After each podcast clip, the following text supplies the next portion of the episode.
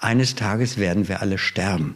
Aber sein Hund, der Snoopy, der ist noch eine Nummer schlauer, der weiß, an all den anderen Tagen werden wir es nicht. Help FM, der Selbsthilfe-Podcast. Und da sind wir wieder frisch und munter hier bei uns in Potsdam im Help FM Studio. Am Mikrofon begrüßt euch ganz herzlich Oliver Geldener und ich freue mich, einen alten Bekannten aus der Help FM Crew begrüßen zu können, Frank Spade. Frank, du bist ja, und das bist du auch schon seit längerem, Vorsorgeberater. Wir haben auch zusammen schon mal eine Folge gemacht zur Patientenverfügung. Das ist ein Wort, das du gar nicht mehr so gerne benutzt, weil du sagst ja, die Patientenverfügung, so wie sie eigentlich mal gedacht und eingeführt war vor Jahren, die sei gescheitert. Und wir sollten uns eigentlich um etwas anderes kümmern, nämlich darum, sagen wir mal, die Behandlung im Voraus zu planen. Erklär mal. Die Patientenverfügung ist gescheitert, weil das Bundesjustizministerium 2004 Vorgaben gemacht hat, die immer noch auf der Webseite sind. Und obwohl es 2009 ein Gesetz gegeben hat, das sagt, Patientenverfügung gelten unabhängig von Art und Stadium einer Erkrankung, haben sie nichts daran geändert. Ich habe jetzt vor zwei Monaten dem Herrn Lauterbach einen Brief gegeben und ein Paket, wie ich das anbiete, zu machen und vorgeschlagen, dass er diese Vorgaben doch mal runternimmt, weil viele Anbieter nutzen die, kopieren sie Verbraucherzentralen haben festgestellt, einige nehmen sogar Geld dafür, dass sie eine kostenlose Kopie vom Bundesjustizministerium weitergeben. Und im Grunde sind diese Situationsbeschreibungen nicht brauchbar, weil sie komplett in der Diagnosehort von Ärzten liegen und ein ethisch handelnder Arzt sie überhaupt nicht brauchen würde, weil er einen Menschen in den Situationen gar nicht mehr vom Sterben abhalten wollen würde. Aber jetzt müssen wir vielleicht nochmal erklären, Patientenverfügung, wieder mal ein typisch deutsches, bürokratisches Wort. Im Grunde geht es ja darum, ne, dass wir alle selber, wir können ja, werden alle alt, ist logisch, und möglicherweise B auch krank, kann passieren, dass wir also darüber verfügen, solange es noch möglich ist, wie mit uns umgegangen wird. Ne? Darum geht es ja. Wir, Im Grunde sollte das so kommuniziert werden, dass die Leute wissen, mit dem Papier können sie festlegen, wann sie an ihrer Erkrankung lieber natürlich versterben wollen. Und nicht ewig an irgendwelchen Geräten hängen. Ganz genau. Ne? Darum ging genau. es. Und wenn man diese Verfügung nicht hat, dann kann der Arzt, im Grunde der behandelnde Arzt selber dann entscheiden. Der würde dann sagen, er hat keine Patientenverfügung, also will er meine Intensivmedizin. Mhm. Genau, weil er natürlich sich auch nicht traut, Stichwort äh, Sterbehilfe ist noch ein anderes Thema, gewisse Dinge zu tun, sondern er muss ja dann auch so handeln. Na, er muss nicht unbedingt so handeln, weil es gibt ja auch eine ärztliche Ethik. Mhm. Aber die ist irgendwo ist verdrängt worden ja. durch die ökonomischen Anreize. Und was wir eigentlich nicht wissen ist, was die Medizin in unserer Lebenszeit dazugelernt hat und was sie alles tun kann, um unser Sterben noch zu verlängern. Mhm. Es gibt okay. einen Autor, den Matthias Töns, der hat ein Buch geschrieben, Patient ohne Verfügung. In dem hat er den Begriff Sterbeverzögerungskartell geprägt. Ja, mein gut, das sind auch wiederum neben dem medizinischen ganz schnell die finanziellen Interessen, wie wir alle wissen. Daran krankt unser Gesundheitssystem natürlich. Denn jeder Patient, äh, egal wie, aber solange er lebt, ist natürlich auch ein Konsument. Das heißt, ne, er konsumiert Leistungen, die man abrechnen kann. Die Patientenverfügung soll also jetzt mehr oder weniger oder sollte regeln, ne, wie kann ich selber noch dafür sorgen, wie mit meinem Körper, wie mit meiner Gesundheit umgegangen wird. Was ist jetzt das neue Angebot? Du nennst das äh, Vorsorge und Planung. Was ist daran anders? Das nennt sich Behandlung im Vorausplan und das wendet sich an Menschen, die schon in einer stationären Altenpflege sind oder in einer Einrichtung der Wiedereingliederungspflege. Und die Beratung dazu können die Einrichtungen anbieten. Dafür werden sie von den Krankenkassen pauschal finanziert. Und zwar pro Bett wird das gerechnet, ich glaube 14,50 Euro oder so, für eine Einrichtung, die ja, normal funktioniert und Einrichtungen, die nach Tarif bezahlen, dann kriegen einen Euro mehr. Mhm. Pro, pro Bett. Wird das deiner Erfahrung nach auch genutzt, dieses Angebot? Es ist in Süddeutschland schon weiter verbreitet. Ich habe jetzt gerade die Chance genutzt, in Berlin eine Ausbildung zu machen beim Unionshilfswerk. Und ich habe hier aber in Potsdam noch keine Einrichtung gefunden, die das anbietet. Aha. So, und du würdest jetzt als Vorsorgeberater, der du jetzt bist, auch, würdest jetzt also in die Einrichtungen gehen? Wenn das gewünscht wird, würde ich in die Einrichtung gehen. Ich bin noch in der Ausbildung, in der praktischen Ausbildung. Meine ersten Beratungen werde ich kostenlos machen. Und danach müsste die Einrichtung mich halt dafür bezahlen, dass ich das für sie mache, weil sie kriegen ja auch das Geld dafür. Die Einrichtung, nicht der Patient. So. Und was sind dann die Inhalte deiner Beratung? Die Inhalte gehen sehr weit. Also das kann die Patientenverfügung sein, das kann auch die Überprüfung der bestehenden Patientenverfügung sein, das können die Vollmachten sein. Was ich auch mache, ist, dass ich die Menschen nach ihren Wertvorstellungen frage, was wichtig ist, ob sie vielleicht auch spirituell begleitet werden wollen, ob sie einen Pfarrer haben wollen, wie sie vielleicht mal bestattet werden wollen. Ich habe auch eine Patientin, die ich gerade dabei begleite und ihr, ihre Biografie aufschreibe, damit die Familie hinterher weiß, aha, dafür hat die Frau mal gestanden und das hat ihr Leben ausgemacht. Und die freut sich sicherlich auch, die alte Dame, dass sich mal jemand so sehr um sie kümmert, ne? Dass und mal jemand sie besuchen kommt, genau. Und ich ja. lese ihr jedes Mal die Geschichte vor und dann fällt ihr noch was dazu ein. Ja, toll. Was wird denn noch alles so äh, geregelt dann in deinem Gesprächen oder was, was bietest du an? Ich biete auch eine Bestattungsvorsorge an, dass man sagen kann, äh, wie möchte ich bestattet werden? Da gibt es ja auch neue Methoden, zum Beispiel Kompostierung oder Reerdigung, wie sich das auch teilweise nennt. Mhm wie ich die Feier gestaltet haben möchte. Wäre mal ganz kurz, was ist denn da eigentlich der Unterschied? Reerdigung, ich meine, äh, hier in unserer Kultur wird ja generell auch häufig noch erdbestattet. Ist das ja. nicht eine auch mehr oder weniger Form der Kompostierung? Naja, so wie das bei uns läuft, werde ich in eine Kiste getan mhm. und komme in die, diese Kiste unter die Erde und die Kiste muss ich erstmal auflösen, bevor sich mein Körper auflösen kann. Das ist eigentlich zu viel Aufwand. Man lässt die Kiste weg. Ja, Muslime machen es ja, da wirst du im, im Tuch ja. beerdigt. Aber ich will jetzt nicht in, zum Muslim konvertieren, um so eine Beerdigung zu bekommen. Ja, ich glaube, das geht auch so. Okay, also das kann ich alles schon mal klären voraus. Ja, ja, ja. Und verbrennen finde ich auch ökologisch nicht sinnvoll, weil das kostet wieder Energie. CO2-Ausstoß. Ja, nicht nur das, auch das Gas oder was immer man dafür braucht, um mich zu verbrennen. Ich war eben noch bei der Bestattungsvorsorge. Wer soll zu meiner Feier kommen? Wer soll da sprechen? Welche Rituale sollen da vielleicht gemacht werden? Also ich habe schon eine Bestattung gemacht, wo hinterher ein bisschen Schnaps ausgeschenkt wurde. Oder wir haben am Strand eine Bestattung gemacht. Da hat dann jemand ein bisschen Geige gespielt und so. Also da kann man sich schöne Sachen ausdenken, was dann auch in der Erinnerung der Menschen bleibt, die sich da verabschieden von mir. Also man plant schon mal sein, sein Ableben das und macht es die eigentlich Feier des Ganzen. einfacher. Ich hatte zum Beispiel hier auf Hermannswerder eine Dame im Hospiz, die ich besuchen durfte und die hat mir dann noch gesagt, wie sie die Bestattungsfeier ausgerichtet haben wollte und ich durfte die Feier dann für die Familie auch durchführen. Help FM, der Selbsthilfe-Podcast. Also man kann mit dir schon alles im Voraus planen, auch schon die Feier der eigenen B oder auch Reerdigung oder was auch immer. Aber kommen wir vielleicht nochmal zum eigentlichen Kern. Es geht ja grundsätzlich ja darum, dass ich verfüge, dass ich zum Beispiel im Fall der Fälle nicht an bestimmte Geräte angeschlossen werden möchte, also dann einen natürlichen Todes sterben möchte. So, das wird ja klassischerweise dann immer äh, erfolgt das ja über Verweigerung von Nahrungsaufnahme oder auch von Flüssigkeit. Ne? Kann ich da auch was regeln bei dir? Nein, ich kann regeln, dass ich nicht künstlich ernährt werden möchte, ja. also keine PEG-Sonne bekommen. Okay. Das ist ganz klar. Und dann kann ich auch sagen, ich möchte keine künstliche Flüssigkeit zuführen. Also keine Infusion zum Beispiel. Keine Infusion.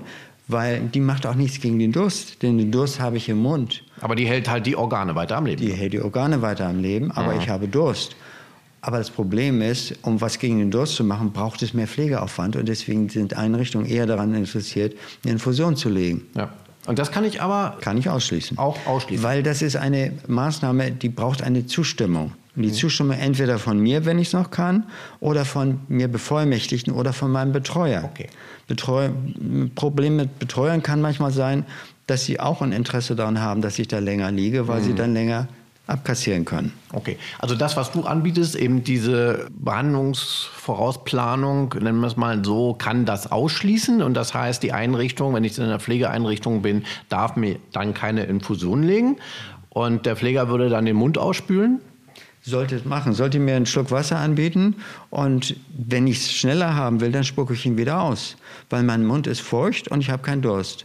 Also ich habe beim Fasten das mal 82 Stunden durchgehalten und ich hatte keinen Durst. Und, und dann, ich lebe immer noch. Man, man, kennt ja so die Geschichten, dass man dann irgendwie auch so Halluzinationen bekommt. Ne? Genau. Wenn man keine Flüssigkeit aufnimmt, dauert es natürlich entscheidend nicht so lange, wie wenn man die Nahrung verweigert. Wir können ja sogar bis zu 40 Tage hungern. Ja. Aber ich ja. weiß nicht, du hast 10, 14 Tage maximal, nicht? So ungefähr. Ja, das ist so die Größenordnung.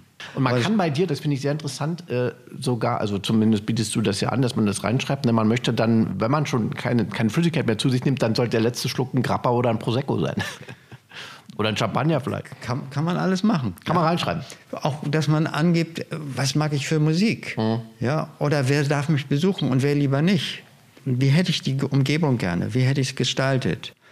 Ich habe jetzt letztens ein Bild gesehen, da hat eine alte Frau so, so einen Androiden umarmt, also einen Bespaßungsroboter.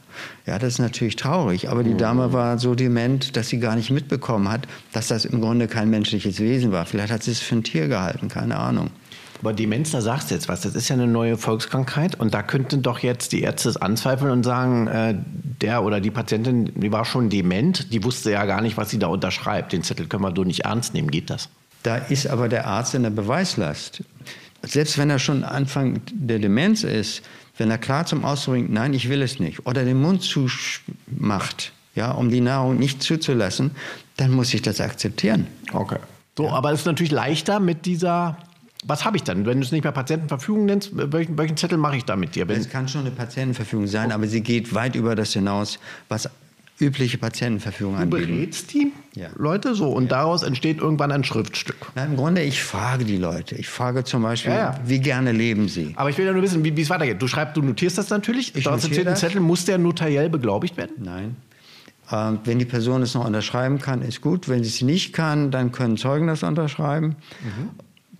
Notfalls kann man das mit einem Notar machen, aber man muss es nicht. Es muss einfach glaubhaft sein. Diesen Zettel die dann ab in der Einrichtung? Ich würde den Zettel der Einrichtung zur Kopie vorlegen und mir dann quittieren lassen, dass sie das bekommen haben und der Krankenakte hinzugefügt haben. Problem ist dann noch, dass wir ja viel auch mit Leasingkräften arbeiten. Und die Leasingkraft kommt morgens und muss sich dann um 20 bis 30 ja. Patienten kümmern. Die hat keine Zeit, sich die Patientenverfügung hm, durchzulesen. Genau, müsste sie eigentlich machen. In die ne? Genau. Krankenakte genau. gucken. Ja. Ich habe eine 82-jährige schwer demente und taube Dame in Berlin in einer Einrichtung begleitet und habe für sie ein Dokument gemacht mit dem Titel Vorausschauende Notfallplanung. Das biete ich auch an. Darauf war ein roter Punkt, wie bei einer Ampel, der als Eyecatcher dann gewirkt hat.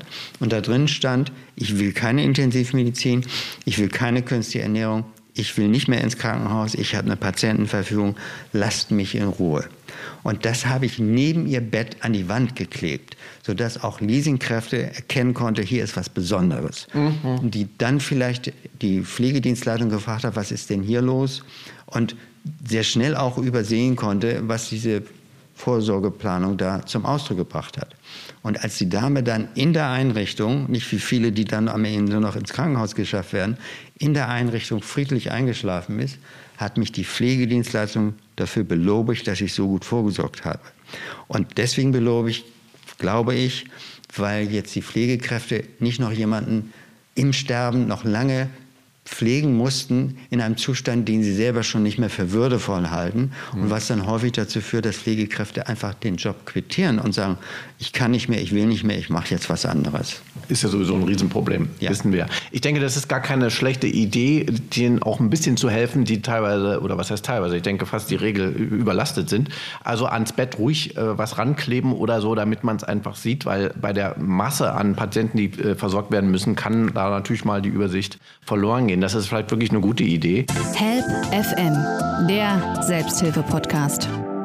Aber ich muss ja jetzt nicht schon stationär in der Pflege sein, wenn ich äh, im Grunde meine Behandlung im Voraus plane. Das heißt, ich kann ja auch so de deine oder von deinen Kollegen Beratungsangebote äh, annehmen, oder? Gewisse Dinge aufschreiben. Und das hatten wir auch schon mal ähm, geklärt in der Sendung. Das behalte ich dann zu Hause, ne? diese sogenannte, nennen wir es immer noch Verfügung oder wie auch immer. Und wenn ich jetzt irgendwie doch mal eingeliefert werden muss, zum Ende meines Lebens oder wie auch immer, sollte ich die dann bei mir haben oder wie läuft das? Wenn ich in eine Pflegeeinrichtung gehe, stationär, dann sollte die Einrichtung eine Kopie meiner Vorsorgedokumente da sollten bekommen. dann meine Angehörigen die sollten das dann so aber bestätigen. Mhm. Genau. Ich empfehle niemals Originale aus der Hand zu geben. Mhm. Ich habe das schon erlebt, dass sowas im Krankenhaus verloren gegangen ist. Ah ja. Kann ja mal und, passieren, ne? Und wenn das nur Schlamperei ist, ist das schlimm genug. Ja. Aber die Einrichtung hat vielleicht ein Interesse daran, Aber dass die Verfügung nicht vorliegt, weil sie dann ganz anders handeln kann. Irgendwie scheint mir das rechtlich auch noch mal ein bisschen so eine Grauzone zu sein. Ne? Ich meine, es ist so ein bisschen wie im Wilden Westen. Wir haben so einen Zettel, den unterschreibt der Berater und wo der Zettel bleibt, wissen wir alle nicht. Also das ist ein bisschen, müsste wahrscheinlich noch ein bisschen besser geregelt werden. Okay, ähm, also darauf achten, ist ein guter Tipp für alle da draußen, das Original niemals aus der Hand geben. Und ansonsten bietest du auch an, dass du die Originale mehr oder weniger betreust? Nein, muss ich ja nicht. Musst du nicht. Aber zumindest dich darum kümmerst, wenn, wenn, keine Angehörigen. Das ist ja heute häufig das Problem. Was ist denn, wenn Angehörige nicht da sind? Ja, ja der kümmert sich dann. Dann empfehle ich den Leuten, sich an einen Betreuungsverein zu wenden. Zum Beispiel in Potsdam die Caritas arbeitet mit ehrenamtlichen Betreuern. Mhm. Das sind Menschen, die Mitgefühl haben und die sagen, ich bin bereit, mich um jemanden zu kümmern. Dann schickt das, der Betreuungsverein die Person zum Betreuungsgericht. Der Richter stellt einen Betreuerausweis für die Person aus. Und das Gute an dieser Konzeption ist, dass die Person wird einmal vom Betreuungsverein kontrolliert und vom Gericht. Ja, ein Berufsbetreuer, der kann im Grunde frei handeln, muss nur im Gericht Rechenschaft ablegen und da wird nicht tief geguckt, da wird nur formell geguckt, dass die Leute sich nicht un ungerechtfertigt bereichert haben und dass sie sich vielleicht nicht ein Erbe erschlichen haben und solche Geschichten. Ja, kann natürlich auch passieren. Du würdest dann einen Verein eher empfehlen? Ja und nicht äh, Beratern, wie du selber einer bist. Also das ja, nimmt, seht ihr nicht als eure Aufgabe an. Wir haben ja, also vielleicht ist das an der Stelle noch interessant, seit diesem Jahr gibt es ja das Ehegatten-Notvertretungsgesetz. Das heißt, ab 1. Januar können Ehegatten und auch Lebenspartner einen Partner sechs Monate lang vertreten vor Ärzten. Mit den, die Ärzte müssen mit ihnen reden. Es ist nicht ganz so gut etabliert wie die Vorsorgevollmachten, genau. weil das ja ein Dokument ist, was man vorzeigen kann. Aber es ist schon mal ein also auch in die ohne Richtung. diese Verfügung oder Vollmacht. Ganz genau. Ist der Ehegatte ein halbes Jahr lang. Okay. Kann, kann sagen, das akzeptiere ich oder das würde die Person mhm. akzeptieren, das können Sie machen, das lassen Sie besser. Mhm. Mhm. Also das ist schon ein Schritt in die richtige Richtung. Aber es ist nicht so dauerhaft und nicht so gut etabliert wie diese richtigen Vollmachten. Und letztendlich geht es ja dann darum, eben ähm, auch würdevolles Ableben sich selber zu organisieren, das weil irgendwann gibt man es weit aus der Hand, ist dann komplett davon abhängig, was andere mit das, einem machen. Das sollte das Ziel sein und dafür haben wir ja wenigstens für Palliativpatienten die Hospize eingerichtet. Mhm.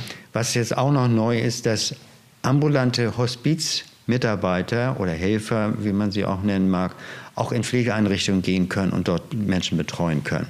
Aber wir haben davon nicht genug. Und wir haben auch nicht genug Plätze in Hospizen, in stationären Hospizen, um wirklich allen Menschen zu dienen. Und dazu kommt noch, wenn ich schon in einer stationären Einrichtung bin, dann kann ich nicht mehr in ein Hospiz kommen. Dann muss ich das Lebensende in dieser Einrichtung ertragen. Warum ist das eigentlich so geregelt?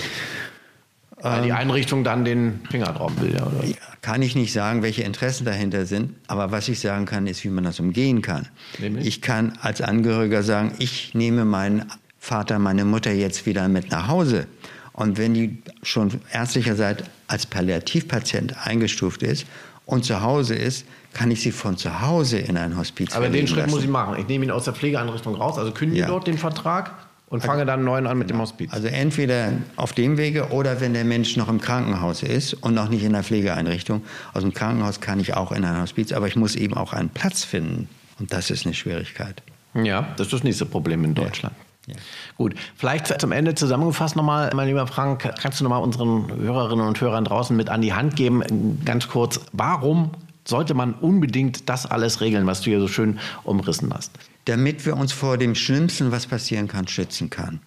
Wir kennen es nicht, weil in den Medien wird es nicht oft berichtet und wenn überhaupt nach 23 Uhr und da gucken die wenigsten. Was ich zum Abschluss gerne sagen würde ist, und da zitiere ich mal von den Peanuts, den Charlie Brown, der hat nämlich festgestellt, eines Tages werden wir alle sterben. Aber sein Hund, der Snoopy, der ist noch eine Nummer schlauer, der weiß, an all den anderen Tagen werden wir es nicht.